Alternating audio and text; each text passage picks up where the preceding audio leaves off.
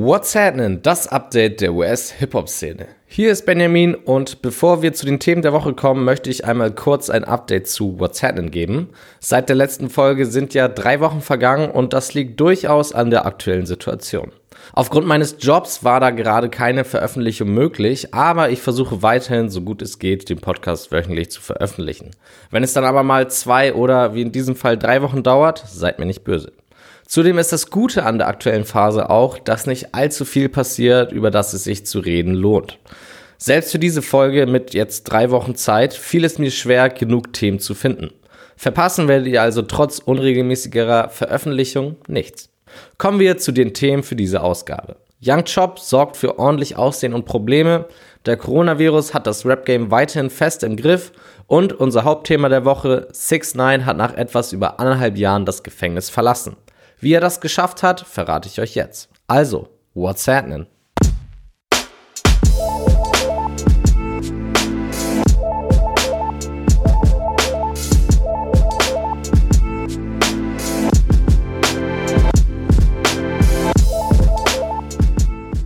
Er hat es also geschafft. Aus anfangs mehreren Jahrzehnten hinter Gittern wurden durch Six Nines Zusammenarbeit mit der Polizei nur noch zwei Jahre und selbst diese zwei Jahre muss er nicht komplett im Gefängnis verbringen. Denn der Coronavirus kommt ihm tatsächlich zu Hilfe und sorgte letztendlich dafür, dass der Rapper den Rest seiner Strafe auf Hausarrest absetzen darf. 6 9 hat nämlich Asthma und gehört damit zu den von Corona besonders gefährdeten Menschen. Dementsprechend musste die Rechtskraft reagieren. Die Ausbreitung von Corona in Gefängnissen ist sowieso ein Problem, mit dem die USA zu kämpfen hat. Beispielsweise hat sich auch der aktuell inhaftierte YNW Melly infiziert. Deswegen arbeitet auch Mellys Team gerade daran, ihn aus dem Gefängnis zu holen. Bisher ohne Erfolg. Aber zurück zu 6 9 Nach aktuellem Stand will er trotz allerlei möglichen Bedrohungen für sein Leben nicht in ein Zeugenschutzprogramm gehen, sondern sich ganz normal wieder seiner Musik zuwenden. Zwei Alben, eins auf Englisch und eins auf Spanisch, was ich sehr clever finde, sind in seinen neuen Label-Deal involviert und die will er allen Anschein nach möglichst schnell veröffentlichen. Die große Frage wird aber sein, wie er sich jetzt auf Social Media verhält. Dort hat er ja vor seiner Verhaftung vor allem mit Beefs und seiner krass ignoranten Art von sich reden gemacht und vor allem deswegen so eine Popularität erreicht. Die Polizei scheint ihn aber verboten zu haben, dass er wieder in diesem Maße auf den sozialen Netzwerken trollt und so muss er sich wohl, was Beefs angeht, ein wenig zurückhalten. Aber das scheint ihn nicht zu stören, denn mit drei kleinen Aktionen auf Instagram hat er schon so viel Aufmerksamkeit erreicht, wie wohl kein anderer kann. Zuerst kommentierte er einen Beitrag des Bürgermeisters von LA. Dieser sprach Belohnungen aus für diejenigen, die Unternehmen verrieten, die sich nicht an die Stay-at-Home-Order hielten. Getreu seinem neuen Ruf als Snitch postete 6 9 ein, ich komme zur Hilfe drunter. Die nächsten Moves waren die Änderung seiner Bio zu dem Satz, habe ich etwas verpasst oder warum nämlich alles Snitch und die Änderung seines Profilbilds. Das zeigt ihn jetzt als Cartoon auf einer Mausefalle. 6 9 nimmt die Rolle der Snitch oder auch Ratte also an und macht sich über sich selbst lustig. Mit Erfolg. Innerhalb einer Woche bekam er über eine Million neue Follower. Mal schauen, was die Zukunft noch so für ihn bereithält. Trotz allem Spaß um seine Posts darf man aber nicht vergessen, welche Straftaten er alle begangen hat und man sollte sich genau überlegen, ob man seine neue Musik, wann auch immer diese erscheint, hören sollte und somit 6 9 unterstützen sollte oder eben nicht. Der Coronavirus hat uns weiterhin alle fest im Griff. Nicht nur uns, in Anführungsstrichen, normale Menschen, natürlich leiden auch viele Rapper unter dem Virus und der dazugehörigen Quarantäne. Aber die Rapper bleiben kreativ und versuchen sich und uns mit diversen Ideen ein wenig die Zeit zu versüßen. Post Malone veranstaltet beispielsweise ein virtuelles Bierpong-Turnier mit Berühmtheiten aus den verschiedensten Bereichen und Tory Lanez hat mit Hilfe von Instagram Live seine eigene kleine Radioshow Quarantine Radio ins Leben gerufen. Torys Show ist sogar so beliebt, dass regelmäßig mehrere hunderttausend Menschen dort zuschauen und immer öfter auch andere Rapper oder Künstler sich dazuschalten. Auch aktuell beliebt sind IG Live Battles zwischen zwei Künstlern. Leider trübt hier häufig die Soundqualität das Erlebnis, aber mit Tory Lanez vs. French Montana, Swiss Beats vs. Timbaland und Hitboy vs. Boy Wonder gab es schon einige Battles, die für ordentlich Aufsehen gesorgt haben. Im Grunde genommen spielen hier die beiden Künstler abwechselnd Songs aus ihrem Katalog und am Ende wird entschieden, wer gewonnen hat. Da fällt einem dann auch erst auf, an wie vielen Hits French Montana eigentlich beteiligt war. Auch besonders hervorzuheben ist Swaleys IGTV Live-Konzert. Sway hat sich hier echt viel Mühe gegeben, damit das Ganze quasi wie ein echtes Konzert aussieht. Vorab ließ er einen DJ ein Warm-Up-Set spielen, dann holte er Fans auf die virtuelle Bühne und er crowdsurfte sogar. Ebenfalls ein nices Konzert lieferte Young Lean. Der Schwede hatte schon mal ein großes Plus, weil seine Soundqualität perfekt war, aber auch sonst ist seine rund 45-minütige Performance sehr empfehlenswert. Außerdem hat auch Tiger zusammen mit Curtis Roach einen Song namens Board in the House gedroppt und daraus resultierte eine durchaus unterhaltsame Challenge. Hier zeigen Leute, mit welchen verrückten Sachen sie sich zu Hause so die Zeit vertreiben. Und nicht vergessen möchte ich, dass viele Rapper auch versuchen, der Community mit Spenden zu helfen. Cardi B und Megan Thee Stallion haben beispielsweise Privatpersonen, die nicht mehr arbeiten können, mehrere tausend Dollar geschickt und Jay-Z, Meek Mill und Future spendeten neben Geld auch Atemschutzmasken an Krankenhäuser. Und das sind nur die Spenden, von denen ich etwas mitbekommen habe. Aber ich bin mir sicher, dass es da noch deutlich mehr Künstler gibt, die in der aktuellen Situation irgendwie helfen. Props also an alle helfenden Leute. Hoffen wir, dass das alles bald vorbei ist und wir schnell wieder zur Normalität zurückkehren können. Producer Young Chop stand in den letzten Tagen fast täglich in den Headlines. Leider nicht für etwas Positives, denn er hat quasi mit jedem aktuell ein Problem. Alles fing damit an, dass der Producer aus Chicago, der vor allem durch seine Arbeit mit Chief Keef bekannt worden war, auf Instagram Live mehrere Rapper wie Meek Mill, 21 Savage und Jay-Z beleidigte.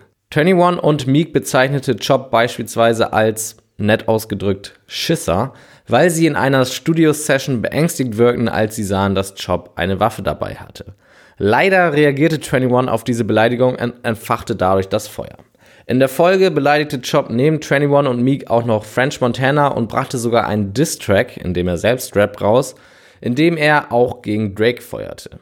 Warum er das macht, weiß keiner so richtig, aber Meek deutete schon darauf hin, dass Chop wohl unter mentalen Problemen leidet, weil die beiden sich eigentlich schon seit Jahren kennen. Auch French Montana ging in eine ähnliche Richtung und meinte, dass er sich Sorgen um Chop macht, denn wenn er so weitermacht, wird ihn irgendwann jemand töten. Und so krass das klingt, so unwahrscheinlich ist das wohl nicht, denn Chop filmte sich bereits dabei, wie er von seiner Veranda aus auf Leute schoss. Ja, das hat er alles während eines Livestreams bei Instagram gemacht. Und damit auch nicht genug, denn er landete auch kurzzeitig im Gefängnis wegen einer Schießerei. Chop machte sich nämlich nach seinem Streit mit 21 Savage in dessen alter Hood in einem Uber auf die Suche nach 21. Bevor er ihn aber fand, wurde auf das Uber, in dem er saß, geschossen. Das eskalierte also alles ziemlich schnell. Chop dokumentierte den Vorfall natürlich auf Instagram Live und wurde dann kurzzeitig festgenommen, weil er fahrlässig das Leben des Uber-Fahrers in Gefahr gebracht hatte. Sein eigenes natürlich auch. Jetzt ist er aber wieder auf freiem Fuß und ich hoffe, dass sich jetzt schnell jemand um ihn kümmert, bevor noch mehr passiert und er selbst oder sogar Unbeteiligte zum Schaden kommen. Um auf den aktuellen Stand zu sein, was neue Releases angeht, würde ich euch empfehlen, What's Happening bei Instagram zu folgen. Da poste ich regelmäßig News zu neu veröffentlichter Musik. Hier im Podcast will ich mich eigentlich nur auf Albumankündigungen beschränken, es sei denn, ich habe etwas zu einem aktuellen Release zu sagen. Und das ist in dieser Woche tatsächlich der Fall, denn Joyner Lucas neues Album AHD wird harsh für die Art und Weise kritisiert, wie es released wurde. Und die Kritik ist verständlich, denn Joyner hat das Projekt im Oktober 2018 angekündigt und erst 17 Monate später im März 2020 veröffentlicht. Das ist natürlich eine lange Wartezeit und noch mehr verärgert waren die Fans, als sie dann die Tracklist des Albums gesehen haben, denn von den insgesamt 18 Songs wurden 9 vorab als Singles released, bleiben also nur noch 9 neue Tracks, von denen dann auch noch 4 Stück Skits sind. Letztendlich haben die Fans also ewig gewartet, nur um 5 neue Songs zu bekommen. Das ist natürlich eine mehr als fragwürdige Strategie und für mich auch eine völlig berechtigte Kritik am Album und am Künstler. Die Wartezeit war für das Ergebnis einfach viel zu lang. Aber der Grund, warum man sich für diese Strategie entschieden hat, macht das Ganze dann schon verständlicher. Der Name des Albums ist ADHD, was das englische Äquivalent zur Krankheit ADHS ist. Joyner, der selbst mit dieser Krankheit diagnostiziert wurde, wollte mit dem Projekt auf die Krankheit aufmerksam machen und hat deswegen auch diesen Releaseplan entwickelt. Fast das ganze Album wurde vorab schon released, weil Menschen mit ADHS, Aufmerksamkeitsdefizitstörung, Probleme haben, einer Sache längere Zeit Aufmerksamkeit zu schenken. Dementsprechend fällt es ihnen schwer, ein Musikalbum am Stück zu genießen. Stattdessen bevorzugen sie es häppchenweise und genau das hat Joyner mit dem Releaseplan getan. Dazu kommt, dass er so fast jedem Song von dem Album eine große Plattform liefern und zudem mit einem Video ausstatten konnte. Meistens sind es ja deutlich weniger Songs von einem Album, die dieses besondere Merkmal bekommen. Wenn man diese beiden Punkte und vor allem den D mit der Rücksicht auf die Krankheit beim Releaseplan bedenkt, kann man den Album doch etwas Gutes abgewinnen. Joyner hätte das Ganze aber vielleicht etwas besser vorab kommunizieren sollen. Kommen wir jetzt zu den Ankündigungen. Welche Rapper haben uns dieses Mal ein neues Projekt versprochen? Den Anfang macht Westside Gun von Griselda Records. Dessen nächstes Album Pray for Paris soll diesen Freitag am 17.04. erscheinen. Unterstützung bekommt er dabei nicht nur von seinen Griselda-Kollegen, sondern auch unter anderem von Joey Badass, Freddie Gibbs und Tyler the Creator. Das bei Drake gesignte RB-Duo Division oder DVSN wird ebenfalls am 17.04. ihr drittes Album Amuse in Her Feelings droppen. Und ab jetzt gibt es leider keine genauen Zeitangaben mehr, aber die Migos haben angedeutet, dass sie vor Culture 3, welches im Sommer erscheinen soll, noch ein Quarantäne-Mixtape droppen wollen, um uns über die aktuelle Zeit zu helfen. Ich denke, das Angebot nehmen wir alle dankend an. In 2016 haben Two Chains und Lil Wayne zusammen das Album Collar Groove veröffentlicht und seitdem immer wieder gesagt, dass es einen zweiten Teil geben wird. Vier Jahre später soll es jetzt soweit sein. Laut Two Chains bekommen wir dieses Jahr das Sequel. Chris Brown und Young Thug haben angekündigt, dass sie zusammen an einem Mixtape arbeiten. Interessante Kombi und das Ganze hat den Stempel Coming Soon. Genau diesen Stempel hat jetzt auch das erste Album von Juice WRLD nach seinem Tod bekommen. Lil Bibi, seinerseits sehr guter Freund von Juice gewesen, hat das verkündet. Insgesamt soll Juice bis zu 2000 unveröffentlichte Tracks irgendwo gespeichert haben und ich bin gespannt, wie viele davon komplett ausgearbeitet oder nur Ideen sind. Und zum Schluss habe ich noch eine etwas verwirrende Situation. In der letzten Folge hatte ich berichtet, dass Key Glock seine aktive Rap-Karriere beenden will, um mehr Zeit mit seiner Familie zu verbringen. Kurze Zeit später meldete sich Glock aber schon wieder. Sein Sohn meinte wohl zu ihm, dass er nicht sein Vater sein könne, wenn er aufhört, Musik zu machen. Und so kündigte Glock direkt ein neues Album an. Allerdings scheint es doch Probleme zu geben, denn der Release-Tag des Albums kam und nichts passierte. Mal abwarten, ob und wann wir da noch was bekommen. Newsflash. Leider müssen wir diesen Newsflash mit einer sehr traurigen Nachricht beginnen. Die 25-jährige Rapperin China aus Philadelphia ist am 8. April aufgrund einer Überdosis gestorben. Einigen Leuten dürfte sie vor allem wegen ihrer Zusammenarbeit mit dem ASAP-Mob bekannt sein. ASAP Yams, der 2015 auch an einer Überdosis starb, galt mehr oder weniger als ihr Mentor. Noch trauriger macht den Tod die Tatsache, dass China regelmäßig über ihren Kampf gegen die Drogenabhängigkeit sprach. Mein Beileid geht raus an die Freunde und Familie der Rapperin. Ruhe in Frieden, China.